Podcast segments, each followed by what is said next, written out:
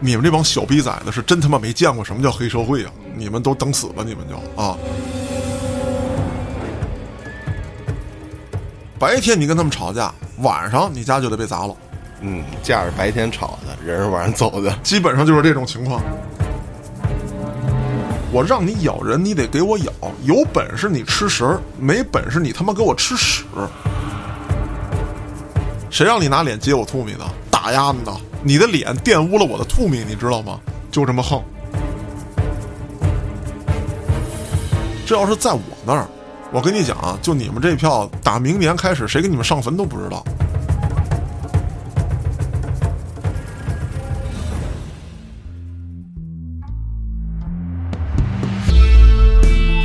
欢迎大家收听《后端案内人》。如果您有比较离奇的案件，愿意和我们分享，可以在微信公众号中搜索“后端组”，里面有小编的联系方式。您可以通过小编加入我们的微信群，与我们聊天互动。我是主播嘉哥大家好，我是秋儿，啊，这一期还是咱俩啊。通过咱俩单独配合啊，发现默契慢慢的有了，是你也能跟得上这个节奏了啊！加油啊，行球儿！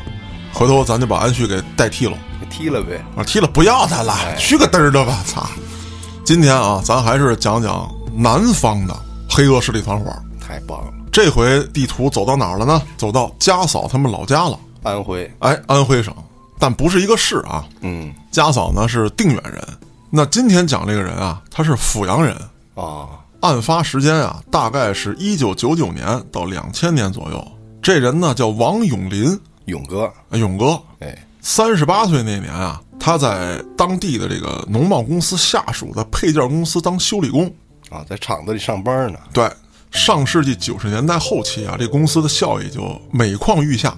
王永林呢，就主动提出啊，我停薪留职，下海经商，干起了冻牛肉啊、什么火腿肠啊这些生意。嗯，赚了一笔钱之后，就跟老婆一起做了这个皮衣生意。这几年一折腾，完成了原始的个人资本积累。上道了，没错，这老王虽然不在单位上班，但是非常会维系人际关系，跟单位领导的关系不错。什么中秋啊、春节呀、各个重要日子吧，这小礼品就没断过。超市那个购物卡，哎，对对对听过，包括啊，领导家里有点什么事儿，他这边是有钱出钱，有力出力。要不说这人有脑子呢，嗯，他把这领导拍护好之后啊，虽然自己处于停薪留职阶段，但是在一九九九年的九月份，单位班子调整，这哥们儿却当上了农贸公司的经理了，升职了还，升职了。一个修理工停薪留职，啊，然后就通过这几年一运作，我操，人当上经理了。当上经理之后，立刻给他原来的老领导送去了两万元现金，啊，两万元购物卡，说现金啊，啊，直接就点票吧。我操，一年之后，到了两千年，他就当上了交城市供销社中心商场的经理，这是又升职了，哎又升职了，给自己铺路呢，铺的非常好。嗯，这王永林实权在握之后，立刻露出了贪婪的嘴脸。嗯，该干正事儿了，哎，对，当时他手底下很多人不服他，说你不就一修理工出身吗？啊你一工人，啊，对呀、你上位能做到这个中层领导，或者说一个独立单位的一把手，你靠的就是他妈溜须拍马送礼，是，你这人没啥本事。嗯，我不服，你不服啊！很多这个技术干部、业务干部，这次竞聘都没上，嗯，那他怎么办呢？我必须让你们知道一下我在社会上的实力我必须抽你一下子，啊！必须干你！嗯，巧了，他大舅哥是他妈混道上的啊，啊，请大舅哥一吃饭，说你在公司给我立立威信吧。嗯，大舅哥说：“那得这么的，咱这事儿啊得分两步走，老弟啊，你听哥给你讲。第一呢，咱得来单大生意嗯，啊，有了买卖，你跟领导那儿能说上话。第二，跟你不服不忿儿这帮人，嗯，咱们的尾款你就让他结，我就不给他，他结不下来就治他，他到我这儿来我就干他。一听这事儿行啊，这大舅哥也有脑子，有脑子，人家不光是瞎混，人家他妈的真懂点这上这道儿，我操！那这么一整，还有一些比较正直的人，嗯我就不跟你同流合污，我抵制你，我必须抵制你，甚至说写这个检举信，嗯，打举报电话，必须给你干下去。这个王永林一看，这时候啊，光玩手段不行了，该亮亮胳膊肘子了，嗯，就干就得嘚儿的了呗。比划比划，哎，比划比划。两千年的十月三十一日，他手底下有一人叫王顺利，顺利啊好名儿，名字挺好，但是他这个生活真他妈不顺利，真坎坷呀。嗯，手底下这王顺利啊，跟他稍微沾点亲戚，啊那他呢肯定得帮这王永林在下面这一块儿同事们当中得做点工作呀。是哎，没成想这王顺利呢跟另外一个工人较劲，这工人也认识一帮所谓社会上的这些人，闲杂人等，闲杂人等，就把王顺利给揍了。王顺利呢，其实说白了啊，有点活该，仗着自己家亲戚呢是领导，然后又有黑社会背景，跟人武武轩轩的，嗯，让人他妈一顿歇。跟牛逼来了，那这个时候，王永林一看，我操的，我得把这住院这事儿是吧，报销我先给你整喽。嗯，你是为我出头了，对，咱还是亲戚，不能不管。谁知道打他这人啊，放出话来了。既然你王永林啊管闲事儿，就他妈把你也废了。王永林一想，操你大爷的骑我脑袋上了都，啊！你骑我脖子上他妈的拉屎，还问问我啥味儿？嗯那他妈的我不得干你啊！嗯找到大舅哥了，说不行，咱得跟人马一架了。嗯，大舅哥都说他妈傻死蛋，你跟人马架，你别管了，老弟啊，这事儿你交给我，我保证给他们整服帖的。然后大舅哥呢还给他支招，说既不能让对方有任何证据证明这事儿是你干的，我还得让对方知道这事儿是你干的。哲学上了这块儿，哎，对啊，你要让对方掌握实质证据，那人家报警了；是你要说对方白挨顿揍，人家不怕你。对呀，不知道谁打的，对，那怎么办呢？让这王永林约对方的人吃饭。嗯，吃饭途中呢，聊得不太开心，王永林摔了杯子就走了。然后这帮人要揍他呀，他就假装认怂，说账呢我给结了，我呢是这个公司踏踏实实上班的人，你们都是社会上的，咱们以后老死不相往来，好吧？嗯，那这帮人一看王永林认怂了，哐叽哐叽的，不光刚才吃的账给结了，还上了波新的，然后还打包，啊，连酒带饭的，对，咱先吃吧，不吃啥白不吃。吃完了，这帮人晃晃悠悠一下楼，大舅哥带了一票人，嗯，啊妈的，那就噼里啪嚓的一顿歇，脑瓜子都干放屁了。 那这帮人心里就明白了，我刚跟你闹完别扭，我就被打了，那他妈能是有别人吗？嗯，可是你报警也没用啊。第一，咱们都是社会上的，找警察那玩意儿丢人啊。是啊，其次，就算找了警察，你有什么实质证据证明他妈的这都是王永林干的？是啊，我都怂了，对啊，我都让人打包了，啊，对啊，嗯啊，拿家吃不了 喂狗，是不是？我这苍蝇了都，警察也不能挑我毛那病，不能挑啊！警察来了，咱还得跟人说呢。大哥，你看我做这事儿是差钱儿了，是差事儿了，嗯，对不对？有面儿不？有理儿有面儿，那必须的嘛。自此之后，这王永林一看，我操，这黑社会是真他妈好使啊！嗯，你们这帮小逼崽子是真他妈没见过什么叫黑社会啊！我现在是有这人了，嗯，你们都等死吧，你们就啊！从此之后，尝到甜头，一发而不可收拾。上瘾了，二零零一年的九月，王永林与王菲，不是唱歌那个啊，张勇、马某等人准备经营一个中药行业，也就是说一个中药铺，进点药材啊什么之类的。可是，在这个行业当中，当地称霸的是张氏兄弟，啊，于是两拨人就产生了矛盾。张氏兄弟打算除掉王永林，就已经派出了杀手。哟，他们也是道上的，但是呢，恰好王永林这哥们儿丫也命大，被杀手埋伏的当天，开车的不是自己，嗯，他把车借给自己一哥们儿了。哦，等于说目标是那辆车，对，杀手也不认识王永林，就认识车，就是车上有谁我就干死谁，有一个干一个，有两个干一双。错杀之后，这杀手就跑了。嗯，可是王永林可吓尿了，我操，夜不能寐啊！有人惦记我呢，啊！一想，他们都知道我跟大舅哥是吧，关系不赖，大舅哥道上了，他们还敢这么干，那就证明什么呢？他们也没把大舅哥放眼里，嗯这事儿不行，我得找更大的势力，嗯，不能自保了，不能自保了。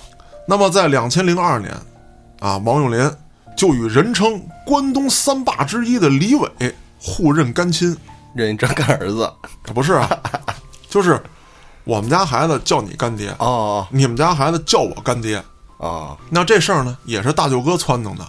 当然了，王永林在这件事儿当中也是孝敬了不少，嗯，没少打点，没少打点。对方一看，好，这是国企的人，嗯以后生意上有往来，出手又大方，说话又讲排面儿，有里有面一人，嗯不差钱儿，再加上有他大舅哥从中搭桥，嗯这事儿能成。两个人为了讲排场，分别在啊两地，因为他这个这俩人住的肯定不是一个地方啊。嗯你在你们家那儿最好的酒店摆一桌，我带着人过去；我在我们家最好的酒店摆一桌，你带着人来。嗯，大排宴席。头天是王永龄请客，组织了三十多辆车；第二天李伟也整了四十多辆车，招摇过市。这两家人啊，达成了这种结亲或者协议也好啊，就这种形式嗯串联在一起之后，基本上道上的人就没人敢动他了。当时我讲了啊，关东有三霸，这李伟是三霸之一。为什么单找李伟？嗯其实这关东三霸跟他大舅哥都有点来往，关起来说都可以。找李伟是因为李伟的上位过程是杀出来打出来的，嗯，他最狠，他有最实狠啊力，没错，江湖上都怕他。当然了，有了大势力，这是一什么呀？这是一名是震慑用的。嗯你事事都找李伟，人家也该烦了。人家为什么说跟你来往啊？是说跟着你能挣钱，对，人家为的是这个。真到解决不了的问题，你找李伟那可以，嗯你不能屁马点事儿都找人家。对，那么王永林跟黑社会接触多了之后，也知道黑社会的这一套运作方式了，那怎么办呢？我这边有大舅哥有李伟给我戳着，我培养自己的势力。哎，该有这小弟我也得有了。嗯公司里面有一群拍马屁的狗腿子，但是人家上班呢有正经身份的人啊，嗯那是帮我解决内部矛盾的。那对于外部矛盾，就得找一些社会闲散人员，咱们得支棱起来。嗯，俗称打手，哎，两千零三年左右，王永林就笼络了这么一批人，并且还结识了刚出狱不久的张大鹏。张大鹏在当地啊也是小有名气，手下的爪牙啊有李濠州、李高湛、苗路。也就是说呢，当王永林找到这个张大鹏的时候，他是把一个 team 直接带过来的，嗯，不是光门我一人。带着团队入伙，对，王永林就说准备请张大鹏，得找个由头啊。张大鹏刚刚出狱不久，他手下的一个兄弟呃也是在这个日后的几天也相继出狱了。那这个王永林就说：“把你兄弟叫上，大鹏你在里面受了不少罪，嗯你这兄弟也是刚放出来，我安排一下子，让自己大舅哥还有李伟作陪。我操！这张大鹏一看，可以呀、王哥，这你大舅哥还有这伟哥，这我都认识啊，有牌面啊，有排面那不是一般人啊！我张大鹏就是个鲁夫啊，这都是赫赫有名的社会大哥。我操，认识你这王哥，能跟这些社会大哥结上关系，我操，以后我就跟着你干了。嗯出手大方，还他妈讲义气。入伙之后，啊，王永林也并没有把张大鹏直接就当做这个所谓的打手、杀手使用，嗯说这个大鹏，你看你有案底，你手底下也有不少兄弟，啥事儿不能亲力亲为，我这边给你拨款来点经费，嗯你给我给我招点人来，是吧？咱们以后外面这生意我主要就交给你，你呢，哎，立项，我给你拿钱，嗯，咱们做起运来作，，哎，运作一下子。嗯到了两千零三年底，王永林手下纠结的这个骨干人员已经达到三十余人了，并且开了太阳岛洗浴城、啊零点浴池等等这些洗浴中心，只要是手下的人，就都给发手机，入会先发手机，先发一福利，哎，先发一福利啊，什么登录就送什么之类的啊，那个啊。那么除了固定小弟之外，他们还有一群雇佣军，就是这个社会闲散人员。就是能动手的，哎，对，动手的有能动手的，有能吵吵的。这些闲散人员干嘛使呢？就临时纠结，在明面上说他们都是张大鹏的小弟，但是张大鹏一般不搭理他们，也不给他们钱。嗯临时有事儿，临时给钱，办完事儿钱散。凡是组织内的成员，不允许出去惹事儿去，不允许主动跟人发生冲突，嗯在外面吃了亏，只要不是被人围住啊，摁地上揍，好汉不吃眼前亏，赶紧撤。嗯，有事儿咱回来办，咱们得挣大钱，不能因小失大。咱们还有一群这个外聘人员呢，嗯，合理，哎，让他们干去。如果说谁不听话，啊，仰仗说自己的名号，嗯，到外头惹事儿去，回来之后，那张大鹏就肯定一顿削，家法伺候，啊，家法必须的，嗯啊。两千零三年的四月，这个张大鹏手下的这个一员干将吧，咱就说嗯老李因为跟人发生口角，然后跟人动起手来了。张大鹏去了之后，虽然说事儿给平了，但是回来当着很多小弟的面指责老李，说他妈跟你说了，别他妈跟外头惹事儿，嗯，别拿自己当社会大哥，咱现在是他妈要挣钱，因为这点小破事儿，完全可以让底层小弟就办了的，你他妈非出面，你啥身份？损失不大吗？为这点事儿再让警察盯上，钱怎么赚？但是这老李啊不服，说他妈的张大鹏，你现在一点血性都没有，自打你跟老王在一起之后啊，就他妈掉钱眼里了。他是商人，你是社会人，你跟他挣钱我不管。兄弟们确实也因为是吧，跟了这个所谓的你你王哥这大哥之后，咱们手头宽裕了，嗯生活好了，生活好了。可是咱血性呢？操他妈的！现在谁都敢跟咱他妈五五轩轩的，呜喳喳的，你跟啊我，越说他妈越气愤。这张大鹏把本色显出来了，当时拿这手机照老李这脸就砸过去了，砸掉三颗牙，当着众小弟把老李一顿打。就这么跟你哥说话，啊，你不是讲社会吗？嗯，社会就得有社会的规矩。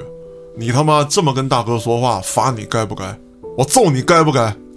这老李啊，一直跟着张大鹏混，一看张大鹏这眼神儿就知道，张大鹏心里还是原来的那个恶贯满盈的恶人大师兄回来了，啊！对，大师兄回来了， 不敢说话了。众小弟一看，我操，以后可是不能对他妈的张大鹏有任何不敬，嗯，真干你啊！真掉牙呀，主要是，啊，跟他手底下贴身小弟都这样，那我们几个，我操的，那蛋包子给我们给我们嘎掉了的都得。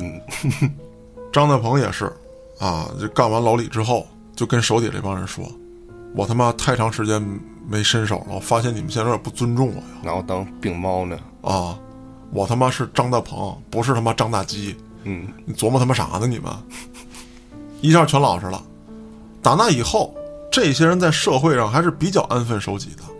可是呢，只要是与他们发生矛盾的人，好不过一天。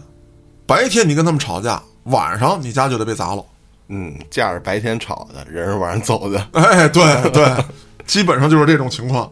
张大鹏带的队伍啊，还是比较可靠的。嗯，敢打敢杀。但是呢，王永林对其中的一人不满，这个人啊是一个谋士，他想着呢，哎，就是我给大家出主意，啊，咱这事儿怎么能更好的办了？可是，在王永林眼里，我他妈不需要你这样的人，你他妈的是我养的一条狗，我让你咬人，你得给我咬，有本事你吃食儿，没本事你他妈给我吃屎。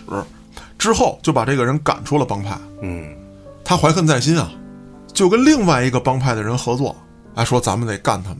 我知道他们内部情况，啊，如是何如是何的，咱们就得激怒他们。激怒他们之后，他们就会犯下一些案子，咱们就用警察的手干掉他们。这人够激，给别人出招去了，哎，啊，先开始是有几个小案子被警察盯上了，倒也无所大谓。可是王永林就琢磨，警察这么多年没把自己当做主要目标，嗯，怎么最近接连这些案子都跟自己牵扯上呢？再说了，这上面方方面面的，我该打点也打点了。得到消息之后，知道是从自己手底下叛逃的这个小弟干的，嗯，他就说要教训他一下，啊，让这个人给我闭嘴。张大鹏就把这个任务交给了自己手底下的第一员战将张勇，说：“大哥说了，让这人给我闭嘴。”张勇脑子少根弦儿，再加上可能看这个黑社会题材的电影比较多，一琢磨，只有死人才他妈能永远闭嘴。是啊， 大哥的意思就让我做了他，然后就说：“大哥，你给我准备好三十万吧。”我操，大哥一听有点愣了，我操！我说兄弟咋的了？咱俩这关系这么多年，让你干点活，你咋突然给我谈钱呢？还要这么多，你他妈还要对呀、还他妈要这么多？你喝了吧？但凡有盘花生米，你也不能跟哥说这话呀！我是操，啊，你再想想，哥给你机会，你重新说一遍。张勇这人啊，真的不亏他这名字，嗯，太他妈勇了。这张大鹏骂完丫呢之后啊，丫也没说话就出门了。张大鹏也没琢磨，说操这小兄弟他妈的呃跟我生气了还，嗯，但并不是什么大事儿啊，毕竟就我们俩嘛，没当回事儿。没当回事儿。他也不是说在众兄弟面前给我丢人。再说张勇这人啥脾气我也知道，没成想，当天晚上，王永林跟张大鹏就得到消息，叛逃那小弟被做了。真正的闭嘴了。我操！这俩大哥一听，这这可怎么整啊？我说当时怎么要三十万呢？那之后没办法了，要找到这个张勇。这张大鹏一琢磨，我操，这三十万我还没给他呢，这咋整啊？此时的张勇已经踏上了逃亡之路，啊，我走了就就就事儿我办完了，啊，钱这事儿大哥你看着办啊，反正我现在我先颠儿了。这个人脑回路啊，真的就是一条直线。但凡有一拐弯儿，都对不能这样。但凡初中的时候学过一元一次方程，他都不能干出这么直接的事儿来。从这一事件之后啊，王永林突然意识到，为什么他们会如此害怕，是因为这个事儿一旦捅出来，没人护着他们，所以说必须找到保护伞。那么此后，王永林和这个张大鹏，还有自己小舅子以及李伟进行了明确的分工，社会上的事儿全都交给你们，经费我来出。嗯，我想办法跟上层打通关系。那么从两千零三年年底开始啊，借着马上要过元旦、过春节，这个王永林就开始各路走关系，从底层民警一直打点到这个法院的法官。好家伙，可以说呀，短短的几个月当中，将多年积蓄基本散尽了。哟，真大方。这种人还是有魄力的，嗯，他手底下有产业有买卖，不怕钱挣不到啊，但是说必须得有关系。这一趟钱还真不白花，嗯，除了得到了庇护之外，他还意外的收获了另一条挣钱的道道，嗯就是货运。他自己是百货公司的经理啊，嗯，早就想插手货运这一块儿，但是手续繁琐，而且有别人控制，他一直插不上手。那有了官家撑腰之后，这一下他就成事儿了，插手了货运这一块儿。再加上年底啊，这个正是货运旺季啊，要赶上春节之前，这些人大量的出货进货，因为大车司机他有休息啊。是，春节之后啊，到了春季，他又是一波旺季，也就是在短短的几个月之内挣了不少钱。而且呢，自此之后，在社会上的一些小打小闹，什么小弟把这打了啊，那个出点啥事儿，能不拘的就不拘，能判的就变拘，能判重的就轻判。这王永林一下就开心了。从此之后，他们的帮内也有了一些变化，原来是不许与人发生冲突，咱们背后下家伙。现在有人罩着了，咱他妈得支棱起来。封印解除，哎，对，解除封印了，我操！社会上以后咱你妈就得横着走，嗯啐吐米，操你大爷的！谁让你拿脸接我吐米的？嗯，打压你的，你的脸玷污了我的吐米，你知道 吗？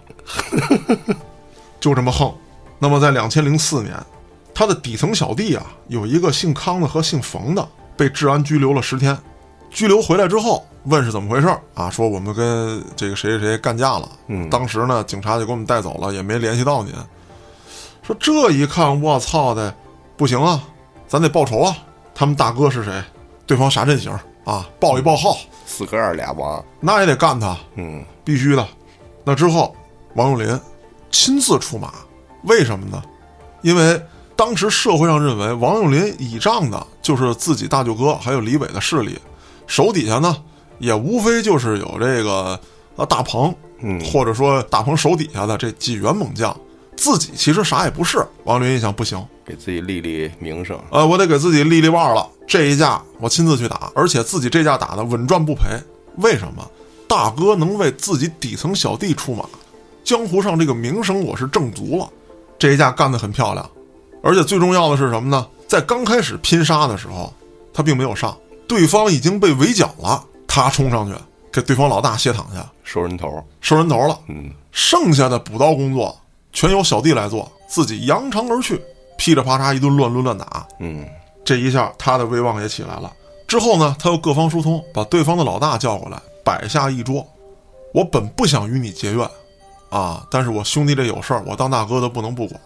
你的医药费我来赔，你那帮兄弟实属活该。本来咱俩能坐下来聊一聊，成为朋友，但是你非要站在我的对立面。今天你能跟我聊，咱就聊；你要不能聊，我就走，让大鹏跟你聊。那对方一下就怂了，反正我医药费有人付了，是吧？钱也赔我了，营养费也有了，那剩下的事儿，那是吧？我小弟们那管不了，操！见好就收呗，哎，见好就收。要说这王永林，他最擅长搞的就是发钱，自己也有钱，逢年过节就给小弟们发这个所谓的过节费啊，年底还有年终奖，大家论功行赏，组织年会，年会分两波，一波是自己公司的员工，一波手底下小弟，嗯，基本上啊，每年都大玩三天。好家伙，这团建还得，团建自己公司的员工干嘛呢？就是组织出去旅游去啊，自己这边啪啪一签单，这钱就出来了，玩一圈去。手底下小弟干嘛呢？你们别他妈出去玩去，你们出去玩你们给我惹事儿怎么办？对，在当地吃喝嫖啊一条龙，大家大玩三天，全由我来买单啊。但其实去的都是自己的娱乐场所啊，无所谓啊。当然，你去娱乐场所，原来那小弟跟娱乐场所，你说你喝口酒什么之类的，那是大哥也不要你钱，嗯，你玩个老妹儿呢，对不对？给个成本得，呃，对。那现在就是说什么都不花，大哥都给你，而且手底下这帮核心小弟，谁家结婚了，我来操办；搬家了，我来操办；送家具，啊，给你拉，给你弄婚礼，全都他管。需要出去走排面去，我给你找车，把我这个开走，没事儿。所以说，小弟都服服帖帖的。嗯，小弟们也知道，大哥好装逼。那有的时候呢，有些小弟就诚心做局，啊，给大哥一个机会， 给这给大哥一个对出去干人的机会啊，每回都是特别开心啊，给人斜躺下，扬长而去。嗯小弟们最终收场，然后呢，这些小弟里面再选出一两个人来扛事儿就完了。嗯，反正大哥能救自己，对，对吧？往长了呢，啊半年啊，短了呢十来天儿，也无所谓出来了，啊。出来了，出来了，大哥还给奖金。哎，对，还让大哥认识认识自己，哎，对，然后这帮小弟呢就争相的都要做这种事情。嗯，那么有这么一件事儿，可以说呢，让风生水起的王永林遭受了一次比较严重的打击。话说是在两千零四年的年底，李伟找到王永林，说：“你得给我拿笔钱，我呢要买些家伙。”这王林一听，伟哥你要干买什么家伙啊？钱咱不是事儿啊！我听听，我他妈要枪！我操，王若林当时就说：“伟哥，你别管，你不要自己去干这种事儿去，你给我个地址，枪送到位。”说这个李伟啊，在林市的一个娱乐场所玩呢，玩完之后吃了亏了，吃了亏回来之后咽不下这口气，准备纠集弟兄们到林市干一架。林市的这个黑恶势力啊比较强大，手底下有家伙，光靠这个砍刀啊、什么这个铁棍子呀、镐把子、板锹，这可能干不过他们。他需要把枪震慑一下，最起码来讲，就算不酿成命案，你那边掏出家伙来，我这边也得有相应的这个装备跟你配套。对，要不然被碾压了就，对，，被碾压了，我他妈第一档，我操！你们是黑社会，我们土流氓，我操嗯！我连个带响的都没有。我总不能扔礼花弹呗，哎，对啊，过时了都， 对，那不是那个时代了啊。嗯那这个事儿的起因是怎么回事呢？嗯，是这李伟喝完酒啊，到这洗浴城修脚，修脚本来有一老师傅给他修，他不乐意，老么咔嚓的，你他妈那手比我脚都粗， 你给我找一小姑娘，嫩嫩姑奶奶那种的，啊一捏滋哇流水那 个，这大海螺这 是，得滋养我一下这脚丫子。嗯，但是小姑娘手比较糙，给李伟呢这个脚啊弄破了。哟，啊，就挑这个所谓这个甲沟炎那里头那指甲的时候给挑破了。啊，李伟其实也无所谓，但是他得咋呼一下，他想占这小姑娘便宜。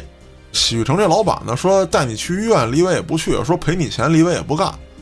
洗浴城这老板也听说过他，这是旁边那市的啊，也有点势力，嗯，都是江湖人，咱们给个面儿啊，说你在我这儿今天晚上消费都免单，睡一觉，明天中午我安排一下子，嗯喝点酒到我的宾馆休息，我找车给你送回去，嗯，这够给面子了，相当给面了。李伟一琢磨，那不行啊！一看对方怂了，操，我今天必须睡这老妹儿。这大哥就说了，他真不是干这个的，对，咱这儿有，我给你找一个。以后江湖上咱们多个朋友多条路，咱们交个朋友不好吗？对 呀、李伟不管那套，说我告诉你，这也就是在你们市，这要是在我那儿，我跟你讲啊，就你们这票打明年开始，谁给你们上坟都不知道，我哟，哎真狂，太狂了！这老大也是憋得他妈的耳红脖子粗，我操你大爷的，李伟，我可是给够你面子了。是啊，你这啐我还还往我脸上吐痰，然后问我这痰他妈一口能不能咬断，我操！过分了啊，太过分了。但是即便如此，他也没动手打这李伟，就是把李伟轰出去了。嗯，李伟手底下带俩小弟，也没好使，俩小弟挨俩嘴巴。李伟虽然没事儿，但是觉得特别丢面儿，嗯，那是，于是乎回来要买枪。王林说：“这事儿交给我了。”那么王永林这人还是有脑子的，说：“伟哥，你看你到底想干嘛？是想干他，还是只想出气？伟哥说这有区别吗？说有区别。说你要干他呀，我就不能把枪给你，咱们偷摸的。嗯，我派人到他洗浴中心去上班，摸清楚他的动向，给我一个月的时间，这事儿交给张大鹏找人去办。你要他命也行，你要他残也行。另外一条，咱们就出气，三天之内我把武器搞到，哎，你来带队到对面这城市，把他的洗浴中心砸了。李伟一琢磨，行啊，那咱砸洗浴中心吧。啊，不蓝 B， OK，几个人商量好了之后，买了武器。三天之后的晚上，集结人马出发，六辆面包车拉满了人，嗯，就来到了隔壁城市的这个洗浴中心。进去之后，二话不说，一顿砸。这个老大当时呢也在这洗浴中心呢，一看这帮人这个势力，当时就把这大火喷子掏出来了，哟，我操，而且知道就是你李伟带人来的，因为李伟打头阵啊。嗯，这大哥一掏火喷子，李伟离着老远，手枪就响了，看见没有？咱这玩意儿比你丫先进多了。李伟这边手枪一响，跟随他几个随身小弟也把手里这砍刀啊就撂边上了，把这个大喷子从麻袋里头掏出来，开始喷。我操，当时就血洗了这个洗浴中心。最惨的就是这些顾客，啊，没招谁，没惹谁，他妈光着屁眼子就他妈开始往洗浴中心外头跑。之后呢，警方也介入了，因为在两千零几年的时候啊，这个有枪响就已经是非常大的事儿了那肯定，我操，啊。没办法，李伟被迫跑路，这事儿呢也差点牵扯到王永林。嗯，但是呢，经过他上下打点，总算把这事儿给平息了。那么，王永林和李伟等人啊，除了跟黑道上的人有一些枪战呀、火并啊、抢地盘、抢生意的事儿之外，这王永林在当时来说，已经插手到社会的各个角落，嗯，黑白通吃了，不光是黑白通吃啊，只要你认识我王永林，你找我来，咱俩有交情，我就给你面儿。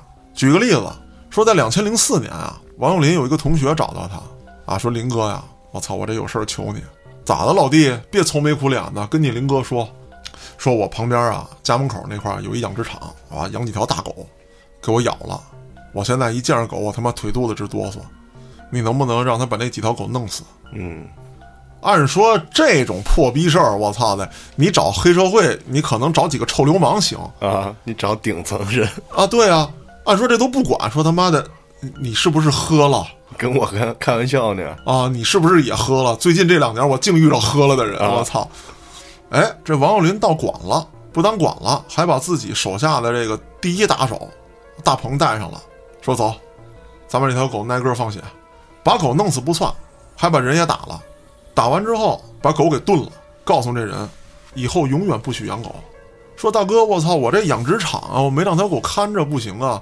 您把我这两条狗炖了也就炖了，那咬人赖我啊是吧？再加上这个养殖场这老板心里确实也害怕，以后不行啊。说不行，我这同学他妈见狗就害怕。说那怎么办啊？说你这么的吧，我给你找俩保安，你给人开钱。两千零四年，一个保安三千块钱，我操，跟这儿上班儿顶薪，啊，顶薪啊，对，你说这话对了，顶薪，嗯，老板也没办法啊，只能这么干。那也就是说，他以帮人为借口，把触角伸到了社会各个阶层、各个领域。王永林给人帮忙，真的不是白帮。他这个同学是在教育系统工作，哦，从此之后就开始，哎，让他这同学安排朋友家的孩子上学。又多一条路，他就是越管闲事儿，路子越宽。他真的就是会玩这个的人。王永林有了黑社会背景之后，就开始进行储备，储备什么呢？储备用地。他以非常低廉的价格以及时效期非常长的合同，签了很多仓库的租赁，就把这些地盘全占上了。那之后呢，有一些他做了转租，有一些他就直接把仓库改造做了别的。你想，仓库的租赁跟你租赁其他的费用肯定是要低很多的，对，再加上他以黑社会背景压榨别人，啊，价格非常低。嗯咱比方说黑赌场，或者说一些黄色产业，嗯，你不一定要在繁华之地，你繁华之地反倒麻烦。对，就到这偏远地方来玩来。仓库一般都在城区周围嘛，那我租下来之后，我不当仓库啊，我改这个窑子，啊，我弄赌场，我照样挣钱，是而且一租好几十年的合同，霸王条款，霸王条款。慢慢的呢，王永林就发现，地这个东西啊，太他妈值钱了。好东西，他就开始涉足了房地产行业。涉足房地产行业之后，这个钱啊是打着滚儿的往上翻，他出手就更加大方。有一些比较重要的领导呢，你直接给人辆好车，太扎眼，人家名下不能有这东西，啊，他就专门成立了一个汽车租赁公司，哦，买了好多豪车给这些老总开，明面上都是有这个租赁合同的，嗯，你在我这儿租车不违法啊，是啊，对不对？谁说这个领导就不能开大奔了，不能开宾利了？对呀，我租的，我租的怎么了？嗯，对不对？而且在当时那个时候啊，还不像现在说这个整风、整党纪、打腐什么之类的。你只要是说明面上查不出来，其实没什么人追究，那怎么办呢？咱俩签一租赁合同，但你不给我钱，我以特别低廉的价格还租给你。嗯，当然了，你说租赁合同，好比说一辆大奔一天就一千，你一下这一年你都开着，人家纪委一查来，那你也不够这点钱，对不对？对，那没事儿，我以三五百的价格，甚至一百元的价格，我租给你，一核算啊，这个你付得起，不超规。嗯，但是我又没收你钱，两方都规避，保养费什么油钱都是我出，而且如果你想出去玩儿啊，说开车自己累，给你配司机，服务周到，服务周到。而且一旦配上司机之后，这些领导的秘密他也就都知道了。哦，原来是这个目的，那么这些车对他来说还有一个作用，它可以用来洗钱。咱俩是哥们儿，再拉上安旭，这辆车在咱仨之间连买带卖，这么一倒手，这钱就能洗出来。哦，有了上层关系，这个王永林就开始拿到一些政策了，比方说呢，帮助城市周围的这个村庄进行什么扶贫啊、致富啊、行业投资啊，嗯，他就趁机征用了大范围的这个农业用地，盖什么某某中心啊，嗯所谓的什么会议中心啊，啊娱乐城啊，高尔夫球场啊，就盖了一堆这东西，把很少的一部分钱分给当地农民，啊自己从中获利，只要有地在，那钱是源源不断的。随着王永林的势力越来越大，他慢慢的就开始插手，呃，类似于社会纠纷啊啊，还有一些这个涉及到暴力事件的调解当中，只要是来钱的他都干。哦，怎么讲呢？说咱俩打架，啊，你报个警，要不就是你赔我钱，我赔你钱，是，咱俩要硬到底，咱俩一起来十五天。嗯，那这个时候呢，就会有人找到王永林，哎，你来调解这事儿吧。啊，王林是什么呢？你们俩不打架吗？好啊，不促进社会治安，得教育教育你们俩，把咱俩都打一顿，嗯，然后咱俩每人交一部分罚款，滚蛋我！操，以后还敢打架吗？不打了，那对啊，嗯打完挨打，然后还赔更多的钱，嗯，以后就都不敢打架了，成本太高了，成本太高了。他以这种方式来养活自己手底下的这个底层小弟，啊，大事儿呢，他有资本啊，他有产业，他还挪用公款，基本上所有的非法勾当啊，他都干了。他不是有好多好车吗？婚庆你往外租，而且不许其他婚庆公司用别人家车，必须用我们家的，我们来定价，我们收多少钱就多少钱。开车的司机全是社会人，都是我小弟。那你想，你结个婚，你找这一帮祖爷爷、太爷爷过来啊？我操，那不够折腾你的呢！请一帮爹，啊，真是请一帮爹，收费高，你还得给人伺候好了。走的时候没准还讹你点儿拿你点儿，甚至有的时候还他妈调戏调戏新娘子，照这么干快了，他们快了，引起民愤了都，没错儿。那么王永林的事发，是因为他殴打了一名大夫，嗯并且将其活活打死。我操，这名大夫呢还是比较正直的，他拒绝了，因为刚才我说过啊，这王永林可能搞点这医药方面的这个小生意，啊，后来做大了，卖药材。那么这位医生拒绝了他们的医药代理。其实这个事儿呢，他医生的这个领导已经认同了，但是本着医生的这个职责，嗯，哎，他认为这批药是有问题的，虽然吃不死人，但是说没有什么药效。这里头我买五百斤甘草，你他妈真的给了五百斤甘草，嗯，操，是不是？嗯，那不行。那么这个人被打到住院之后，又挨到了补刀，被在医院活活打死。诸如此类的事件啊，在当地频发，引起了公安机关的重视。随着证据的收集，以及先对公安机关内部的一批彻查，把这些保护伞、毒瘤、贪污的官员纷纷拿下之后，在两千零五年，对该组织进行了一次清剿。省里直接抽调不同地区的精兵强将，组织了大黑队，建立了专案组，查办王永林案。啊那么这个时候，王永林已经知道啊自己岌岌可危了，嗯不但自己跑路，还拿出了大量的钱财，让这个李伟还有自己的大舅哥，啊张大鹏等人纷纷跑路。可是这个时候的王永林忘了一个人，还记得脑子不会拐弯那哥们儿吗？勇哥，哎，勇哥被抓了。勇哥被抓之后，经过一段时间的审问，交代了大量的这个涉案事实。啊，那么，警方顺藤摸瓜，在王永林等人没有跑路之前就将其抓获，因为他们跑路啊，不像一般人，说我赶紧去银行取点钱，或者从家里拿点儿，我就赶紧颠儿。他们这个钱要想说赚出来，得需要一定的时间，哦，他得倒腾一阵儿。而且这些人跑路也不会跟普通老百姓似的，说我这个风餐露宿、吃糠咽菜，我不行，我舒服惯了。咱不说天天住宾馆吧，我要是租个房，我也得找个什么三室一厅、两室一厅的正八经的房子住啊，是不是？我想吃点什么，我得吃点什么；想玩一圈，我得玩一圈去。所以这个钱不会是小数目。那么就在他们跑路之前，警方一边冻结财产，一边对人员实施抓捕。很快，这些人都归案了。别看这些人在社会上叱咤风云，到了警方那儿啊，没扛住多长时间，纷纷就都撂了。当然了，对于这个王永林的案子啊，还有很多个别的啊小案件，一些比较细节的，我在这儿呢没有都讲，还有一些传闻呢，我无法证实，在这儿呢也不方便说。有一些东西呢，虽然说没有官方的正规报道，也是很多贴吧呀，或者说一些其他的主播讲过的，但是有值得分析的。嗯，它有一些来源是可以证实的。那么，咱们就算是分析，就算是一些观点，那也要有根据。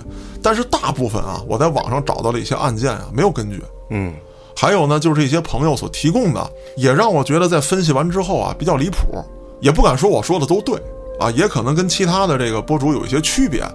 但无论怎样，我们都不是公安内部人员，嗯能掌握到的信息资料的渠道都差不多。您觉得哪个好，您就听哪个。咱们做的这个节目毕竟不是新闻联播没错啊。那好，也感谢大家的收听，我是后端组嘉哥，咱们下个案子再见。